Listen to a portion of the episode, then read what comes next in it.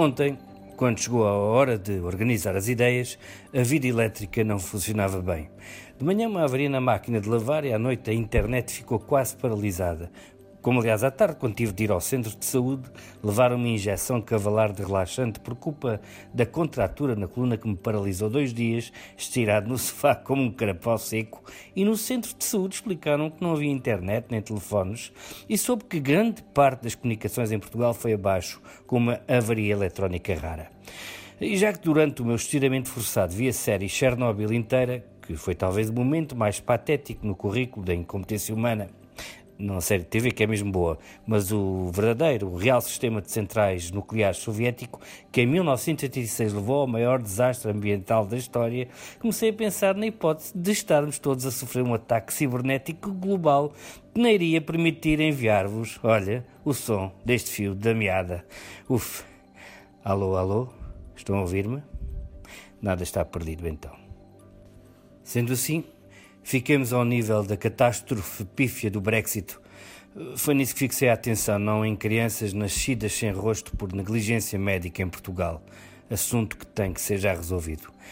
Eu queria tomar o Valium que o médico me receitou para as costas e acordar daqui a 500 anos para ver as séries históricas de TV, ou lá o que for, que os nossos descendentes, com os seus cérebros de 5 quilos ou de 5 gramas, vão filmar sobre o Parlamento Britânico e a tentativa de saída do Reino Unido da União Europeia. Deve ser tão interessante como o rei Ricardo III a gritar A horse, a horse, my kingdom for a horse, cavalo. Será cómico rever daqui a séculos o primeiro-ministro Boris Johnson com o seu corpo de mula teimosa, a crina russa despenteada, a falhar mais um prazo. Em relação à União Europeia, os defensores do Brexit queriam ficar com uma relação tipo Noruega, isto é, só vantagens. Mas meteram-se numa maldita história que parece inventada precisamente por um galês de pais noruegueses, Roald Dahl, um herói da Royal Air Force, piloto abatido na Síria pelos nazis, a quem um dia pediram para descrever alguns factos da sua experiência de guerra e escreveu um texto tão bom que ali nasceu um escritor. Melhor, Roald Dahl é um dos grandes escritores de sempre. Posso lembrar-vos, na obra para jovens, os maravilhosos Willy Wonka e a Fábrica dos Chocolates, Matilda, James e o Pêssego Gigante, o Fantástico Senhor Raposo, onde os bichos bebem ouro líquido numa adega. Mas não ficou atrás nos contos para adultos. Ontem li aqui em casa a história da dona de casa que, quando percebe que o marido de polícia a vai deixar, o assassina com uma perna de borrego congelada, arma do crime que será comida pelos próprios inspectores do homicídio, colegas do morto. Lembram-se de Contos do Inesperado, de Hitchcock apresenta.